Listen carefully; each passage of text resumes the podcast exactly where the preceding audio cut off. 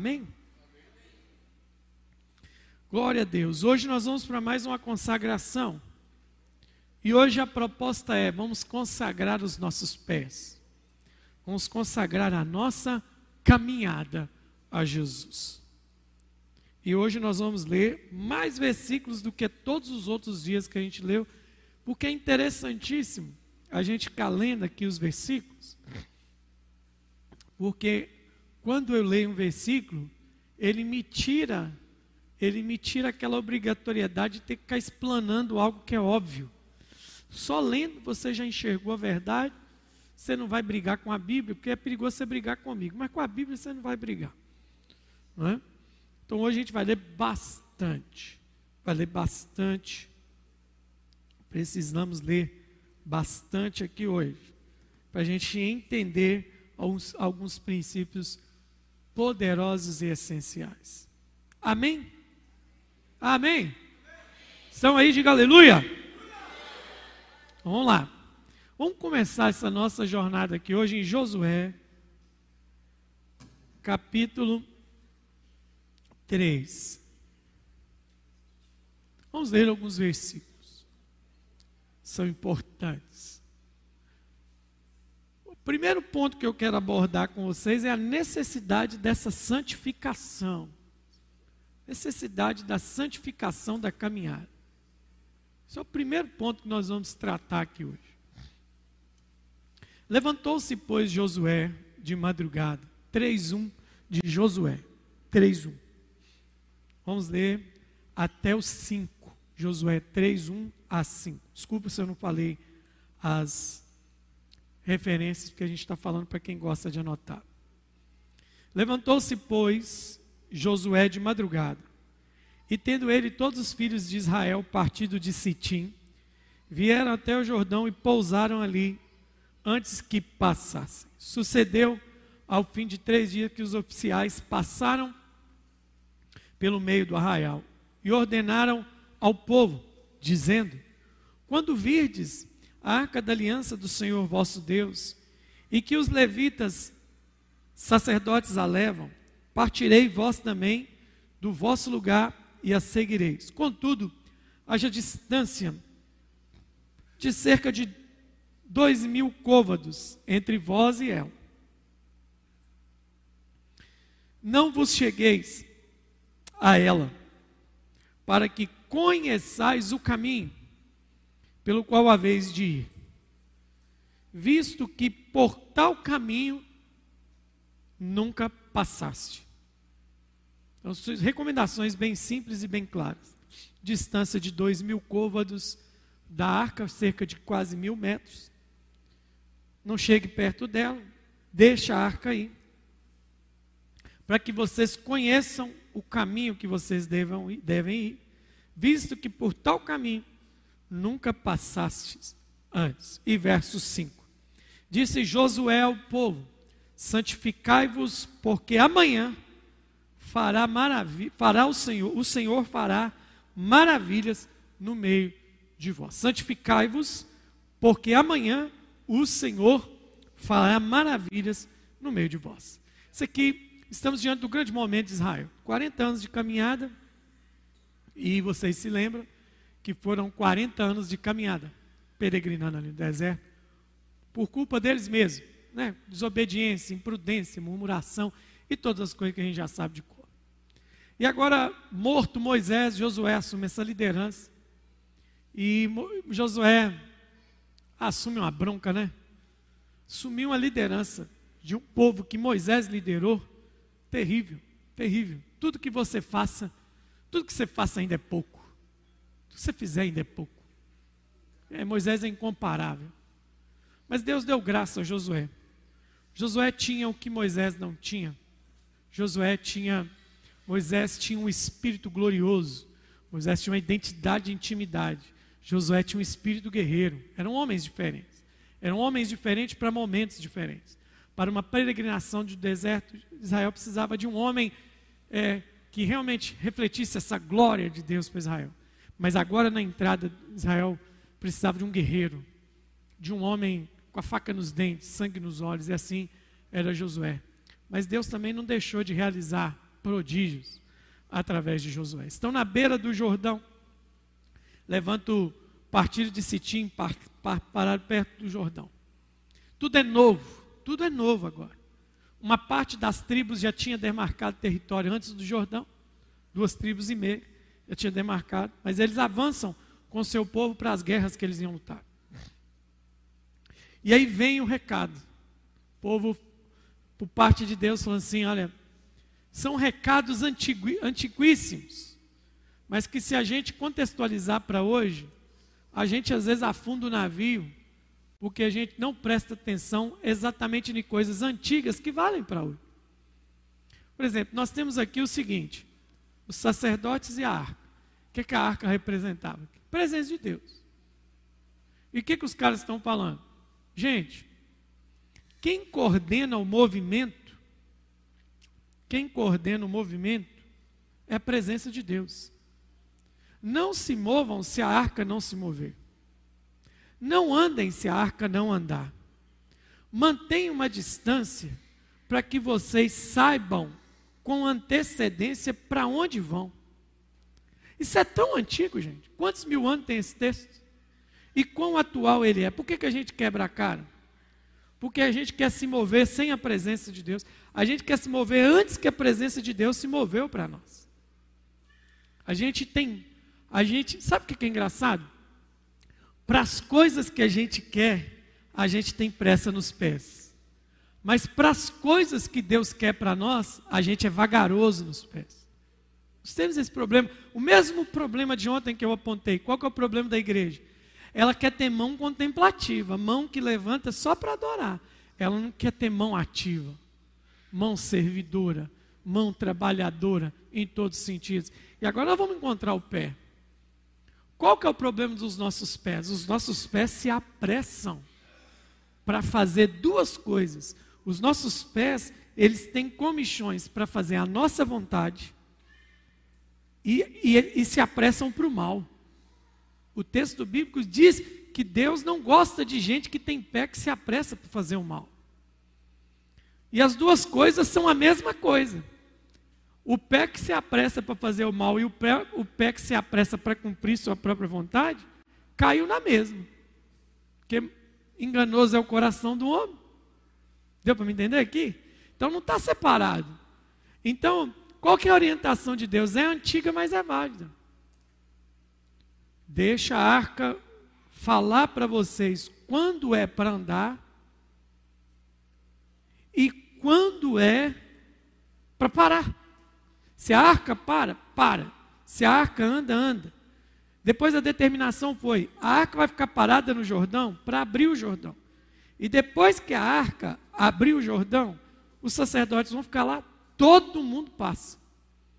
Então, o que, que nós estamos aqui? Vendo um Deus que está preocupado com o ritmo e com a direção da nossa caminhada. É um Deus preocupado onde nós vamos colocar os nossos pés. Está comigo aí? A gente tem que ter esse entendimento. A gente tem que deixar a presença de Deus caminhar aquilo que a gente tem que fazer, por mais simples que seja feito. Por exemplo, nesses anos que eu sou pastor, eu vi muita coisa. Eu vi gente que, que é muito sério na questão de desse temor de não tomar uma decisão, por mais simples que seja, sem a presença de Deus. Desde comprar, vamos fazer uma, uma ilustração, desde comprar uma bicicleta, um carro, uma casa. Ele não quer fazer isso sem a presença de Deus. Mas já tem gente que acha que tudo isso é uma obra natural. Ele faz isso naturalmente. E daqui a pouco as coisas vão começar a dar errado. E ele vai perguntar por que, que dá errado? Porque você está andando na frente da arca. Você está dando um passo maior do que a arca está dando. E é ruim fazer isso na nossa vida. É? Você vai comprar uma casa, você não está comprando.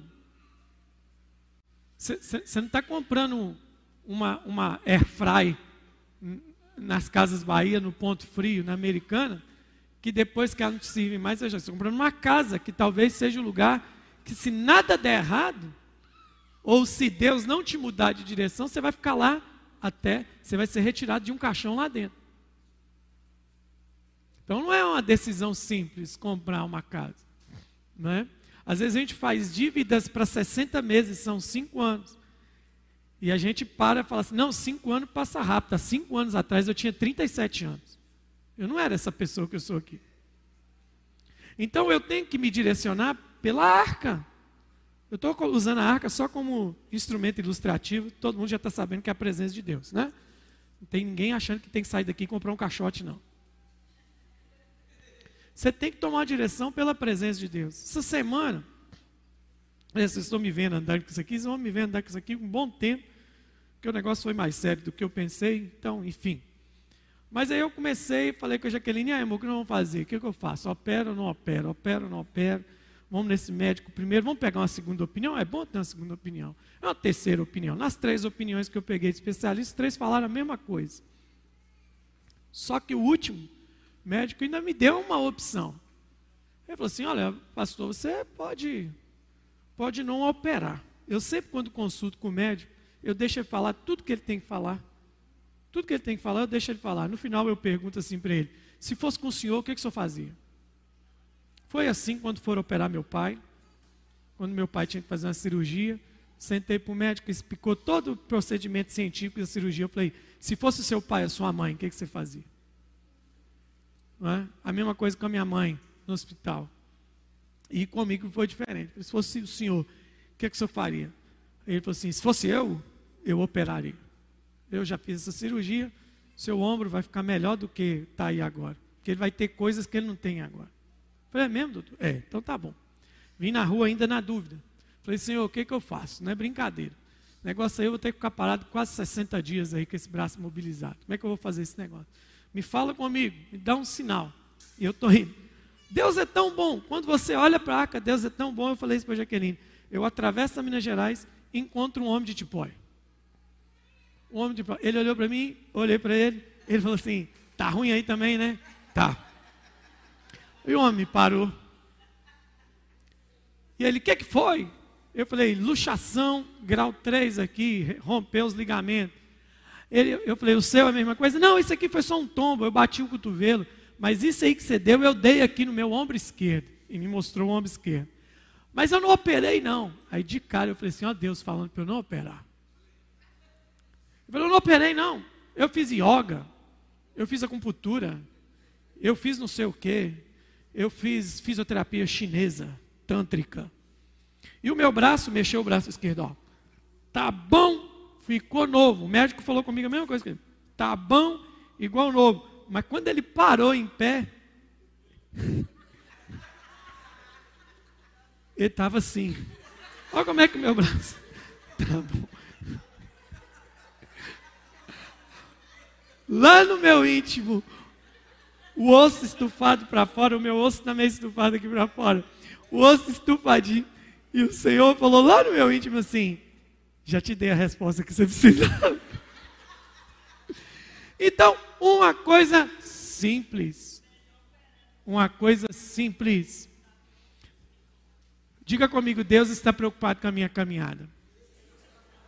Diga comigo, das coisas mais complexas para as coisas mais simples. Deus está preocupado. Deus, Deus, eu estou usando preocupado, gente, tá? Me perdoe, é uma expressão humana, tá? Deus está preocupado. Mas qual que é o segredo da caminhada? E a gente vai começar a ler todos os outros versículos. Qual que é o segredo da caminhada? O segredo da caminhada é isso. Diga comigo: haja distância para que eu veja. Entendeu? Ó, haja distância. Ixi, a arca virou à esquerda, virei à esquerda. A arca andou um pouco mais rápido, eu vou andar mais rápido. A arca parou, eu parei, vou esperar o comando. Fica quieto. Então, esse discernimento, esse discernimento, porque a vontade de Deus não é boa, agradável, perfeita. Ele sabe o momento e a hora exata. Entende? Mas aí, qual que é o segundo segredo? Isso tudo ia acontecer amanhã. Segundo o texto, naquele dia passou, deu o recado, ia ser para o outro dia. E aí vem o recado mais importante. Santifica hoje, porque amanhã começa a caminhada.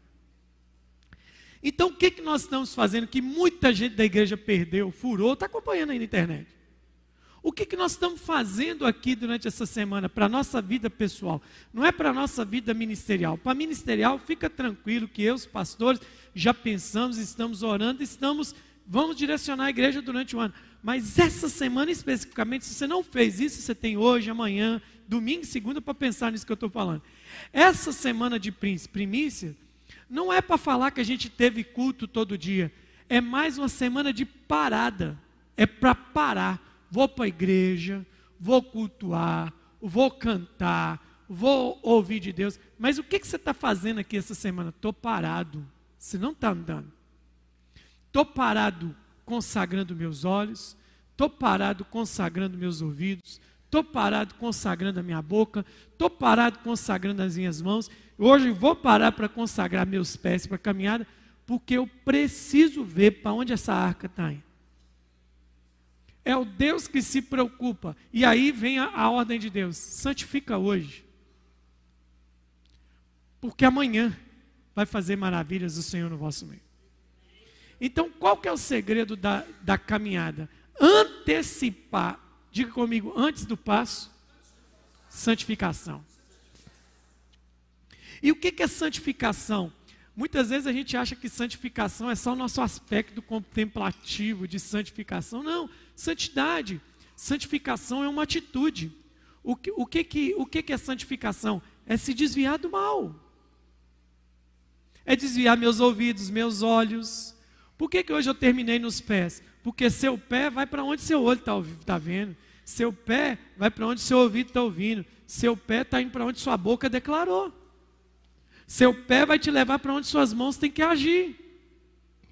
Os seus pés são os condutores de todo aquilo que nós consagramos até ontem. É seus pés.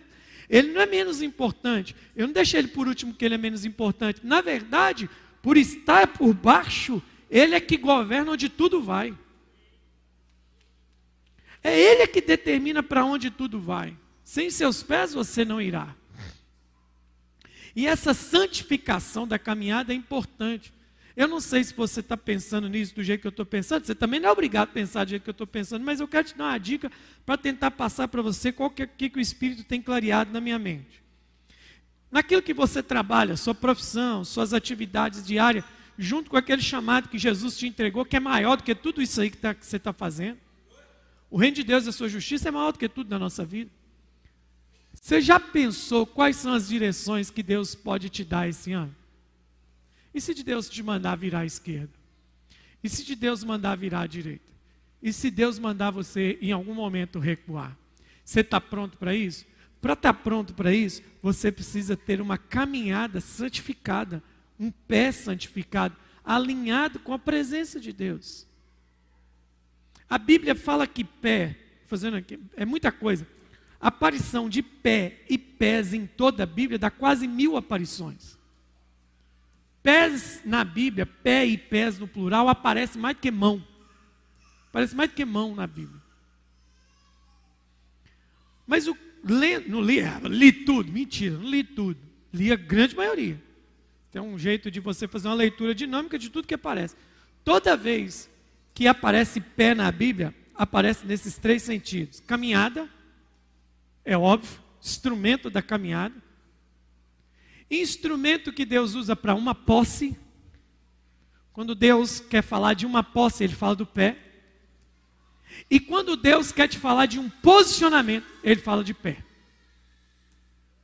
O pé está ligado a essas três coisas: a caminhada, a posse de algo, ou um posicionamento que você tem que ter. Ter ou tomar. Entende como é que o pé. Ontem lembra que eu falei, mão é o que, gente? Mão é serviço. Não tem muita coisa para mão. O que, que é a boca? Minhas declarações, positivas ou negativas, de fé ou incrédulo. O que, que é o olho? É a minha visão, tem que estar fixa em Cristo. Que que, o que, que é meu ouvido? Aquilo que capta para dominar minha mente. Olha como é que o pé é importante. O pé aponta para a caminhada, o pé aponta para uma posse e o pé aponta para um posicionamento. O pé tem mais função que os outros. E aí você acha que Deus não está preocupado. E eu não estou aqui fazendo estereótipo espiritual do pé.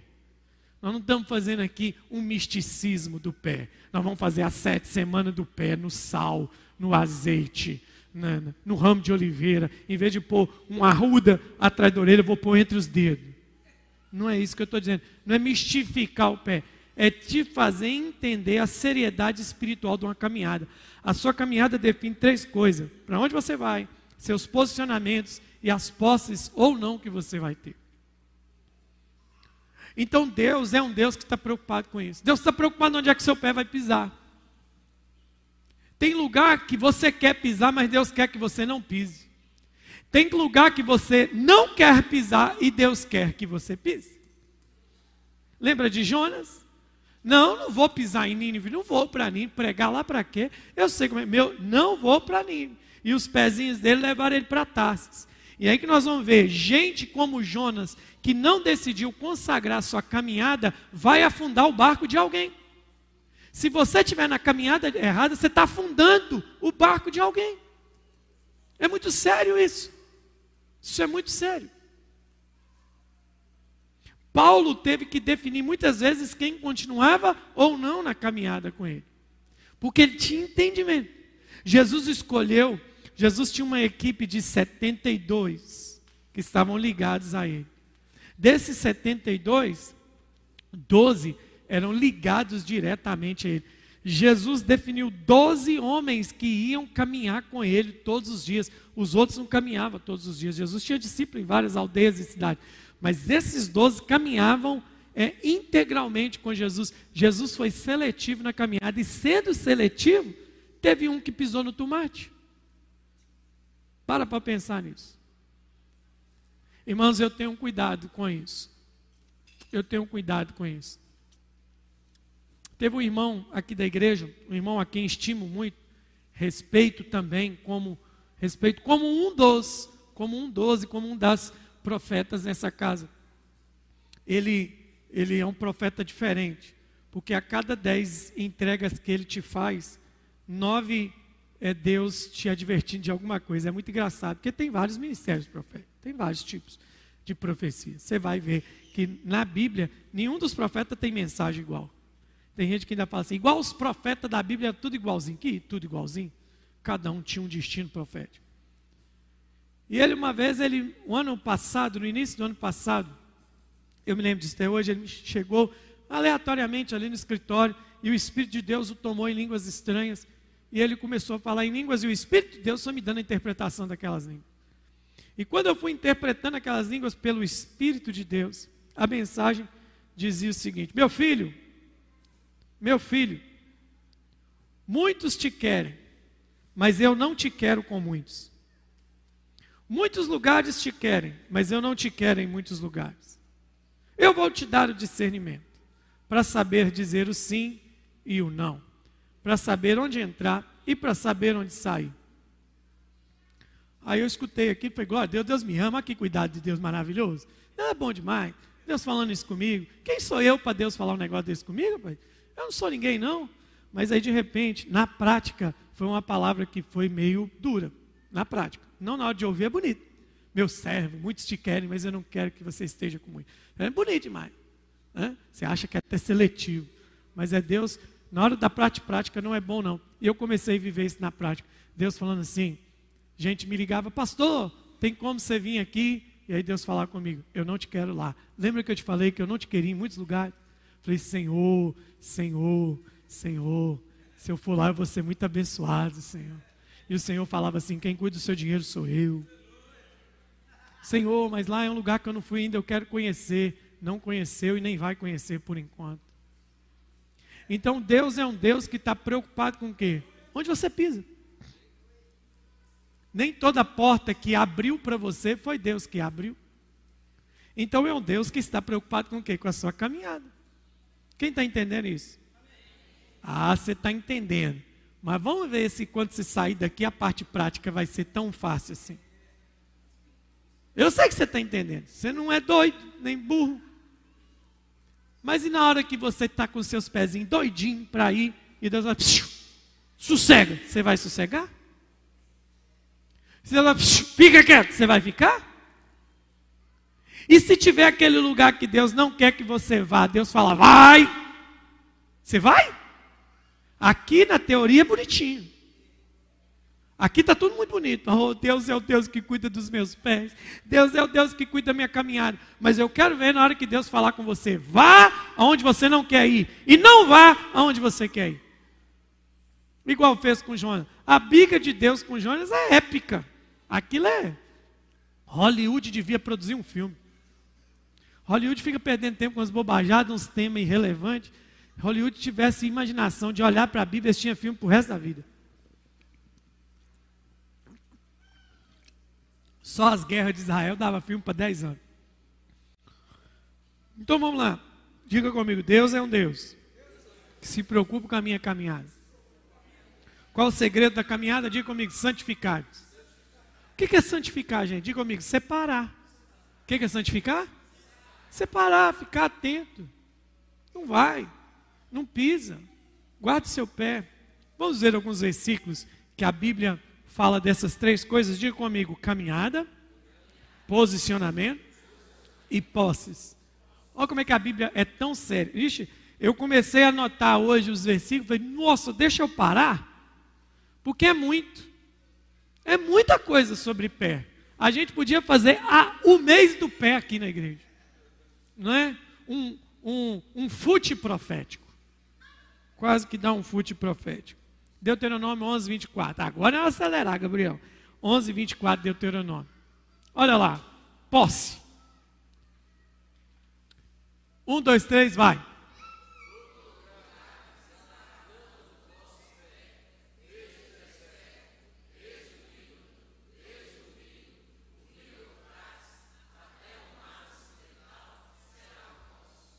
Olha a posse. Deus está falando assim: olha o tamanho da posse que eu tenho para vocês. Vocês vão ter que dar conta de pisar nisso tudo. Nós viemos aqui para esse prédio aqui por causa dessa palavra aí. Por causa dessa palavra. A gente estava na Marechal Floriana muitos anos atrás, 17, 18 anos atrás. E tinha ficado muito caro lá para a gente ficar. E nós tínhamos um problema, a igreja era no terceiro andar. Né? Tinha o terra, que era uma loja, o segundo e o terceiro. Começamos a perder os idosos da igreja, que não aguentavam mais subir as escadas. Eu não achava, não achava, não achava, não achava, não achava. Aí eu passei aqui um dia, não sei para onde, vi isso aqui vazio, olhei, falei, nossa, que lugar grandão. Medi assim no olho, né? Porque eu fiz ciências, eu fiz curso de técnico de engenharia civil, então você acaba tendo noção de medida. Bati o olho do portão até aqui no fundo, falei assim, tem uns 45 metros, acertei no cravo. Medi com o pé a largura, vai dar certinho, 12 por 45. Aí tinha um portão de grade igual aquele ali. Sem brincadeira, irmãos. Eu tirei o sapato, pus o pé aqui dentro e falei, Senhor, está lá na Bíblia que o Senhor dá para onde põe o pé. O Senhor quer a gente aqui, então move os nossos pés para cá. Pus o pé, contactei a, a imobiliária, na época estava caro também, falei assim, posso pagar tanto e preciso de dois meses de carência. Ele precisa pôr o lugar, estava um lixo aqui, no lugar para poder a igreja entrar. Só que isso eles não sabiam que a gente tinha que sair de lá, em uma semana já está aqui. E aí, sabe aquele negócio que você faz a proposta para não aceitar? Eles vão aceitar nunca isso. No outro dia eles me ligaram, não, pode passar aqui e pegar a chave por causa de uma posse, por causa de uma palavra bíblica. Deus, Deus, Ele é um Deus que preocupa onde você pisa, porque Ele quer que você pisa. Preste atenção nesse texto. Ele parece bobo, mas não é bobo, não. Olha como é que é a situação desse texto. Deus está dizendo assim: ó, todo lugar onde pisar a planta do vosso pé, no final ele vai dizer, será vosso. Se tirasse o meio, era desse tamanhozinho o versículo, Todo lugar que pisar a planta do vosso pé, vírgula, será vosso. Tira o meio. Que ideia que dá? Eu piso onde eu quero. Mas olha como é que Deus é zeloso. Vou mostrar para vocês onde vocês pisam. Vocês vão ter que pisar desde o deserto, desde o Líbano, desde o rio Eufrates até o mar ocidental. É esse o lugar que eu delimitei. Vocês não vão pisar onde vocês querem. Vocês vão pisar onde eu delimitei. Senão, meu irmão, saia pisando em tudo quanto é lugar. Está vendo como é que Deus é sutil? Se tivesse só duas frases, o texto era um perigo. E é assim que os crentes andam hoje. confissão de fé positiva. Deus falou que qualquer lugar que eu pisar vai ser meu. Mentira, Deus não falou isso. Deus falou assim: Eu vou deixar vocês pisarem o lugar que eu determinei para vocês, porque enquanto você estiver na minha geografia, eu sou contigo. Está fora da geografia de Deus, irmão, o pior lugar do mundo é estar onde Deus não está contigo. Pior lugar do mundo é pôr o pé onde Deus não pisou com você. A promessa vai repetir em Josué 1,5. Em Josué 1,5. Põe aí para nós, Gabs. Josué 1,5 ele volta a repetir. Ninguém te poderá resistir todos os dias da tua vida, como fui com Moisés. Assim serei. Ai, eu errei a, a... Peraí, calma aí. Antigo. Pé.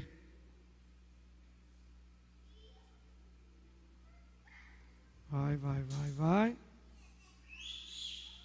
Um três, desculpa. É, é antes desse aí. Um três. Vamos lá, um, dois, três, vai.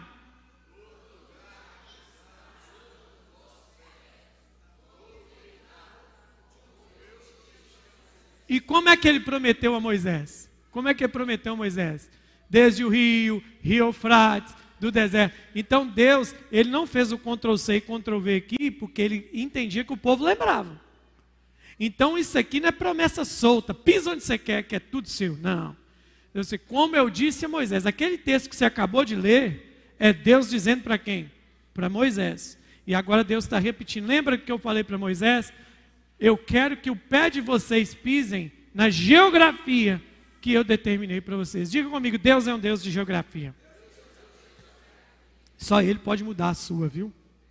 Vamos agora para alguns de ensinamento espiritual sobre os pés.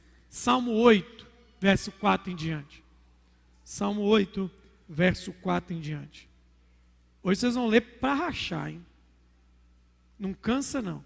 O que é um homem que dele te lembres? E o filho do homem que o visiste, fizeste-no. Olha como é que é agora. A revelação que o salmista está tendo da criação do homem. Fizeste-o, no entanto, um pouco menor do que Deus, e de glória o coroaste. Está dizendo que o homem é menor do que Deus, mas de glória e honra o coroaste. Deste domínio sobre as obras da tua mão, e sobre seus pés tudo lhe puseste. O que que Deus colocou sobre os nossos pés? Ovelhas, bois, todos os animais do campo, árvore do céu. Esse negócio que você já sabe que já está em Gênesis. Então agora pé está apontando para quê? Diga comigo, posse. Diga comigo, tudo debaixo dos pés. Debaixo da autoridade de quem?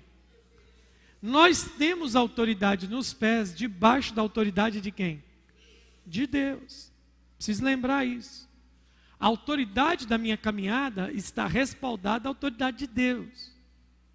É igual uma vez aqui na igreja, foi uma cena cômica, triste, mas cômica triste, trágica, mas engraçada, num belo culto de libertação, nós tínhamos aquele que era o guru da expulsão dos demônios aqui na igreja. Aquele que todo mundo queria imitar expulsando demônio. Tinha um camarada aqui na igreja que expulsava demônio só piscando o olho. Não ficava um demônio na reta dele. Mas um dia, um dia, a azeitona dele balançou. Ele foi enfrentar um demônio, acho que cresceu demais para cima do demônio. O demônio era maior do que ele. E ele quis usar de força com o demônio, o cara era muito forte. Esse cara pegou esse irmão, esse irmão cheio de autoridade, virou ele no alto, sentou ele com as costas no chão, pôs o pé na goela dele, puxou a garganta dele, pôs o pé na goela e puxou a gravata.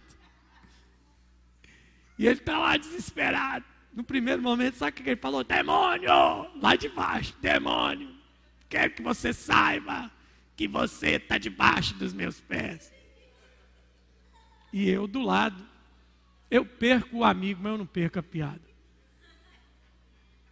Momento sério daquele, eu rindo, eu ria, eu ria, você está rindo, você está rindo. Eu falei, você quer que eu chore? Expulsa agora o demônio. Porque tem gente que acha que tem autoridade fora da, do crivo de Deus, gente. Tem gente que acha que tem autoridade fora do respaldo de Deus. Só deu riso. Só deu riso. Ele falou assim: já, aí está lá debaixo, todo exprimido, já que você está tão ungido assim, espuma, expulsa. Aí eu cheguei assim: ô demônio, tira o pé daí, solta ele, sai em nome de Jesus. Não gritei, não falei nada. O cara caiu no chão esticado. Aí ele olhou assim para mim: você está ungido, hein?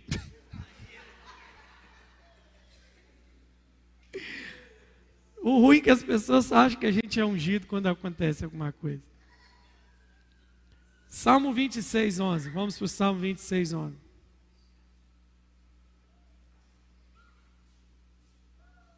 Quanto a mim, porém, ando na minha integridade. Diga comigo, posicionamento.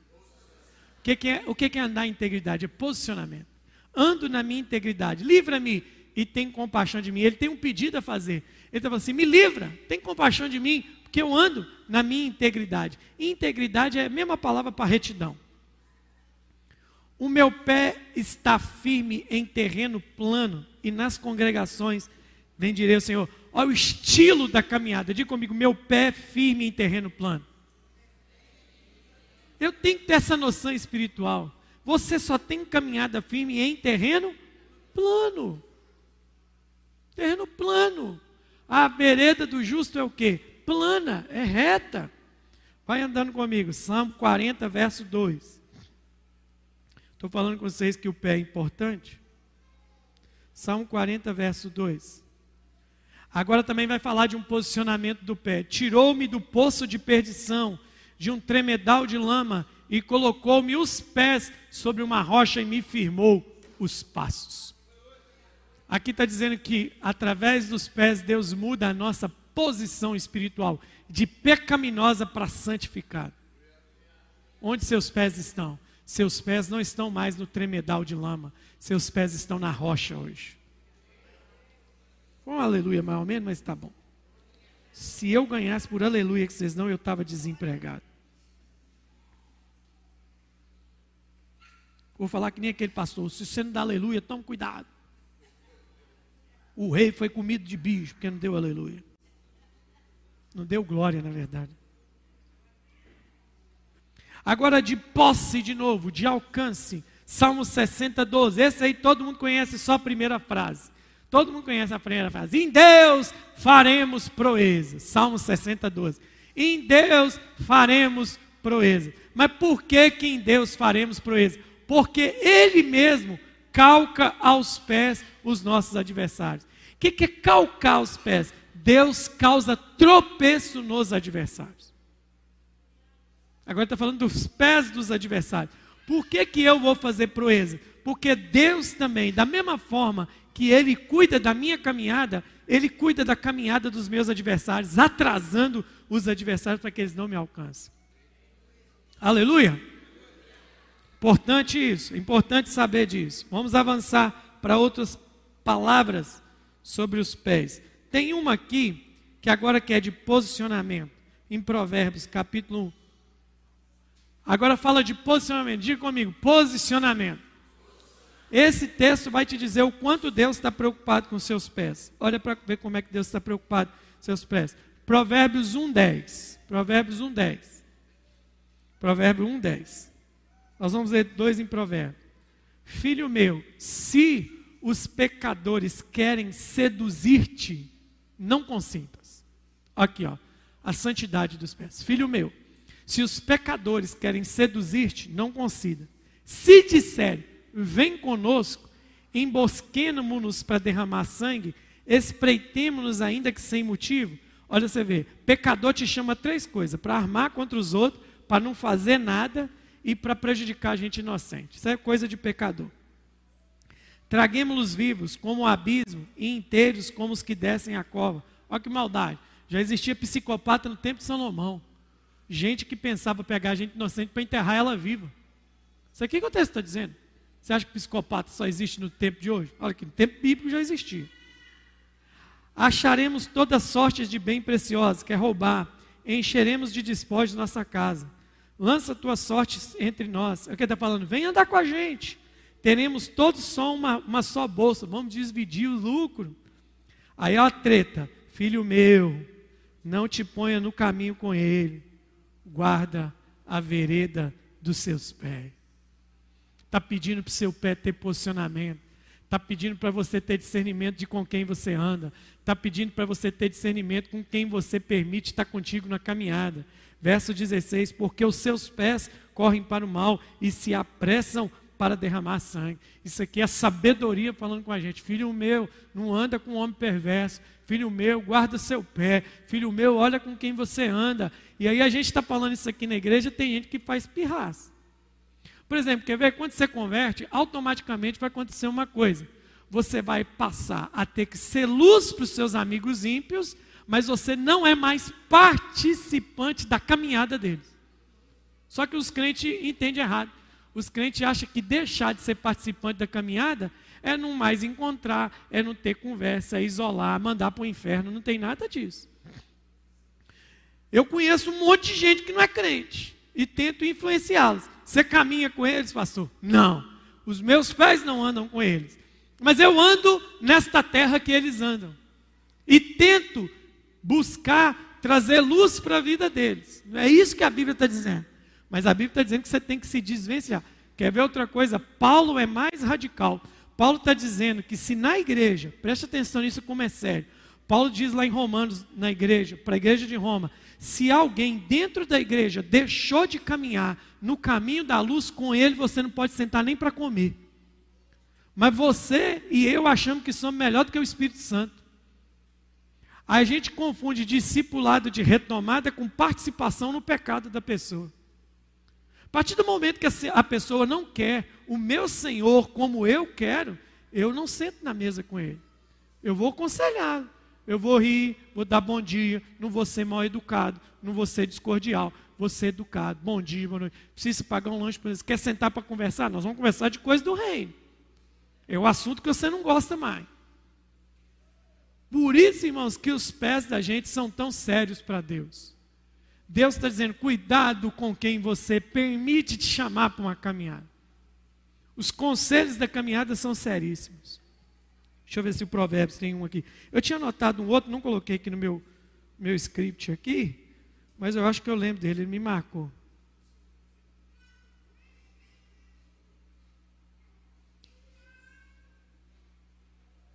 Ah, olha isso aqui que é legal, ó. Provérbios 3, 21. Sabedoria dizendo mais uma vez. Provérbios 3, 21. Filho meu, não se apartem essas coisas dos teus olhos. Ó, qual que é o conselho? Não desgruda o olho disso que eu vou te falar. Guarda a verdadeira sabedoria. Guarda a verdadeira sabedoria. E o bom siso. Siso é propósito, tá, gente? Guarda sabedoria e guarda propósito. Se você fizer isso, filho meu, 22, serão vida para a tua alma e adorno para o teu pescoço. Só que não para por aí. Olha o outro conselho. Se você guarda essas coisas que eu estou dizendo, filho meu, olha o que mais ela protege. 23. Então andarás seguro no teu caminho e não tropeçará o teu pé. Deus é um Deus que está preocupado com a tua caminhada. Você tem que levar a sua caminhada a sério. Você tem que levar seus pés mais a sério. Aleluia. Quer ver outro posicionamento? Esse aqui é a vingança do pastor para todo mundo que fica desordenando o culto. Esse aqui todo mundo conhece. Eclesiastes 5.1. Esse eu amo. Esse você aprender e ficar quieto durante os cultos na igreja. Eclesiastes 5.1. Lê bem alto. Um, dois, três, vai.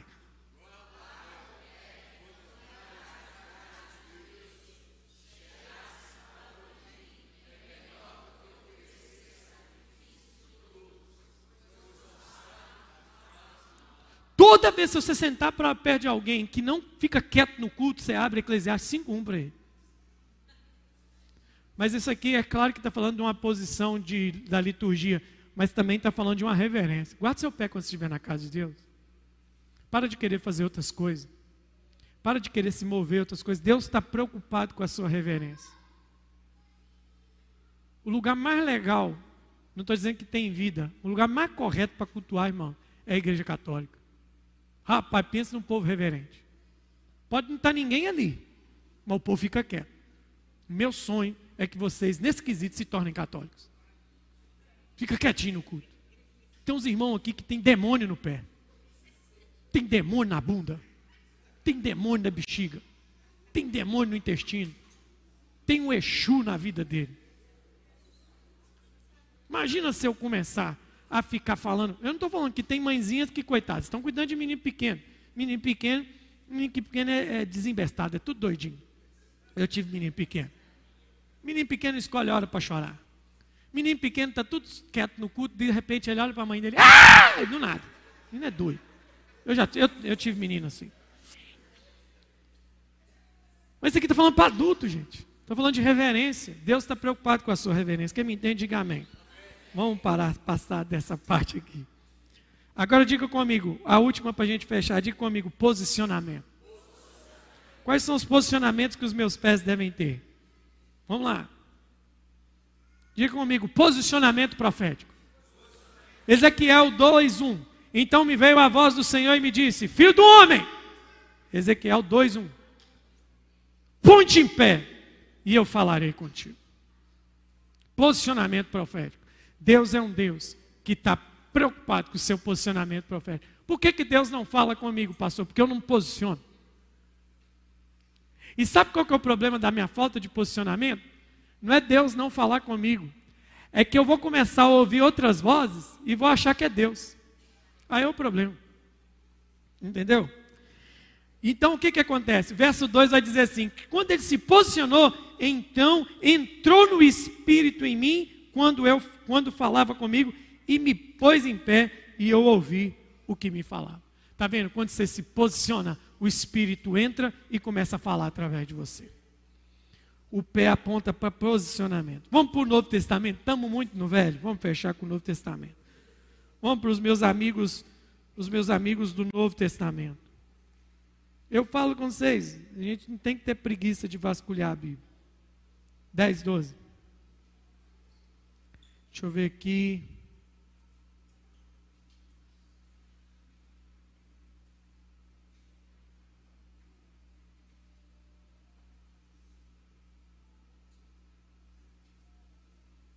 Romanos Romanos 10 Romanos 10.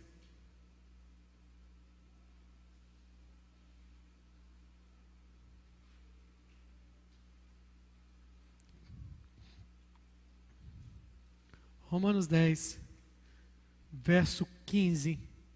Olha o posicionamento dos nossos pés. Romanos 10, verso 15. Aqui todo mundo conhece também. E como pregarão se não forem enviados? Como está escrito, quão formosos são o quê? que fazem o quê?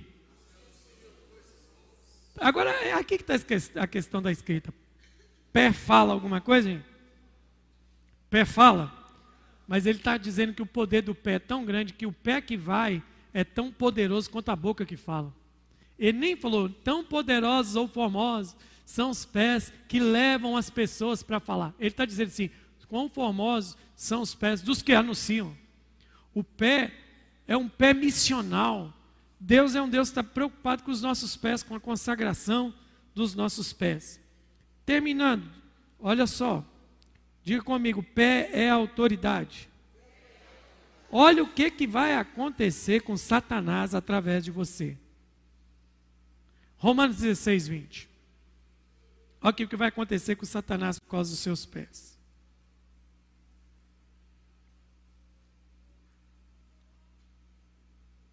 Um, dois, três, vai.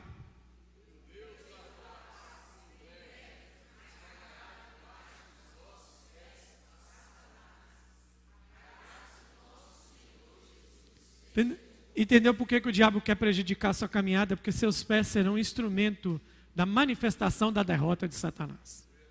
É simbólico? Pode ser, mas está falando dos pés aqui.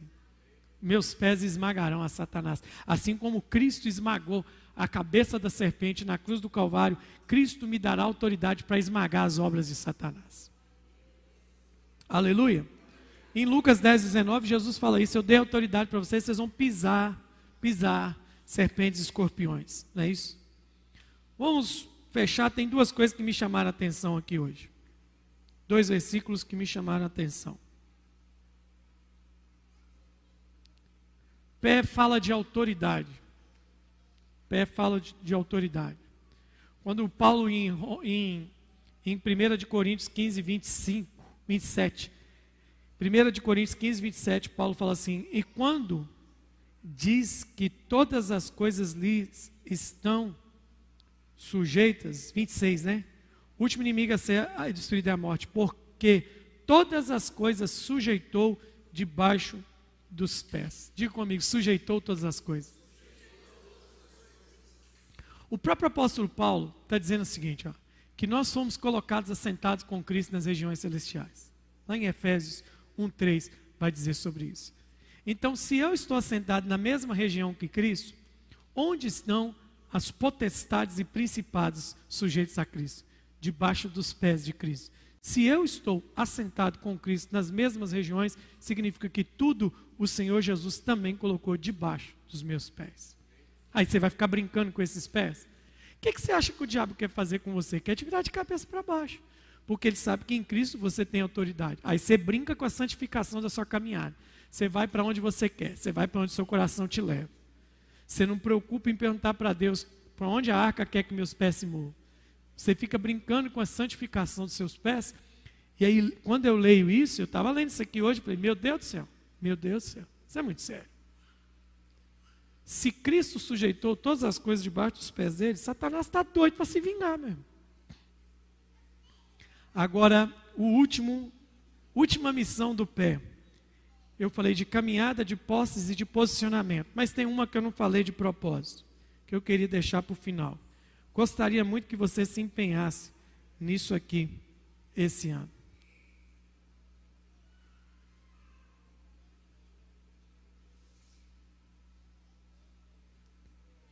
Aleluia. Diga aleluia.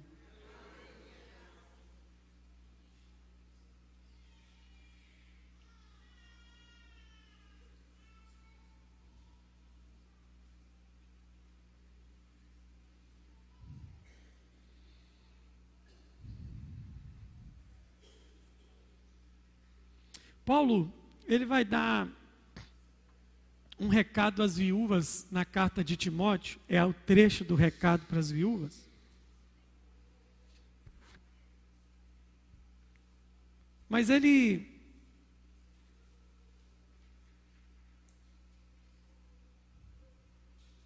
Ele fala de um critério para inscrever as viúvas no cuidado da igreja. Mas nesse nesse nesses critérios das viúvas, ele fala uma coisa que serve a todos os santos. É um conselho às viúvas. Ele falou assim: olha, quando você for escrever as viúvas no cuidado da igreja, elas têm que preencher esses requisitos. Aí você vai ler lá em Timóteo, 1 Timóteo 5, qual que é os requisitos para que uma viúva fosse cuidada pela igreja. Mas no verso 10, ele, eu estava lendo aqui hoje, que é aquela pesquisa minha, onde é que tem pé na Bíblia? Eu acho esse negócio em 1 Timóteo 5,10. E eu falo assim: seja recomendada pelo testemunho de boas obras. Ó, um requisito. Que essa viúva seja recomendada pelo testemunho de boas obras. Tenha criado filhos, exercitado hospitalidade. Tem que ser uma mulher hospitaleira. Eu acho que isso aqui não serve só para as viúvas, não, serve para todo quanto é crente. Mas ele fala assim: lavado os pés dos santos. De que forma lavados os pés dos santos? Socorridos atribulados, se viveu na prática zelosa de toda essa obra. Na NTLH, ele substitui lavados os pés dos santos para prestado serviço humildemente aos servos. Acho que é isso prestados serviços humildes aos que pertencem ao povo de Deus. Essa última que eu quero deixar aqui para a gente fazer um pequeno ato profético e tenhamos um bom sábado de descanso. Qual é a preocupação no conselho de Timóteo para uma viúva? E eu agora quero estender o conselho de Paulo a Timóteo para toda a igreja. Ele vai falando assim: olha, que ela seja recomendada, tal, tal, tal. Mas tem uma coisa que essa viúva precisa ser, ter feito ela precisa ter lavado o pé dos santos. Para ela ter o cuidado da igreja, para ela ter observação da igreja, ela precisa ter o cuidado de ter lavado os pés dos santos. E aqui vem um conselho meu para você. Deus não só está preocupado como você cuida da sua caminhada, mas como também você cuida da caminhada de outras pessoas. Como aquela viúva que deve estar zelosa por lavar os pés dos santos, esse ano nós temos que estar determinados em nossos corações se somos o povo que lava os pés dos santos. Porque quem decide lavar os pés dos santos, decide descer para que o outro apareça, para que o outro cresça, para que o outro seja projetado. Isso é um dos maiores desafios. Eu deixei essa por último, porque você pode falar, mas é o conselho para as viúvas. Mas não é um conselho para nós também, não? Será que é só as viúvas que têm que ter o zelo de ter lavado os pés dos santos nas igrejas? Será que é só, o, só as viúvas que têm que cuidar dessa humildade no meio da igreja? Não, de jeito nenhum. Com todo respeito, eu estendo esse cuidado a todos. Você aprendeu quase uma hora aqui que você deve ter cuidado com sua, sua caminhada. Mas a última lição que eu posso, se eu posso te dar um conselho, te ensinar, você está disposto a também cuidar da caminhada de alguém? Não é se intrometer, não é mandar, não é ser arbitrário. O texto está dizendo é abaixar para lavar os pés. Tá bom, não quer ficar com o conselho de Paulo? Fique com o de Jesus, que mesmo sendo mestre, tirou sua túnica, jogou uma toalha nas costas e lavou os pés dos discípulos, empoeirados pela caminhada. Então nós temos duas funções: cuidar da nós, cuidar das posses, cuidar da caminhada, cuidar dos posicionamentos. Mas eu também tenho um quarto cuidado aqui incluído. Diga comigo, lavar o pé dos santos. Lavar os pés dos santos. Nós vamos lavar os pés. Nós temos que ser uma igreja que lava os pés. Aleluia. Glória a Deus. Vamos ficar de pé.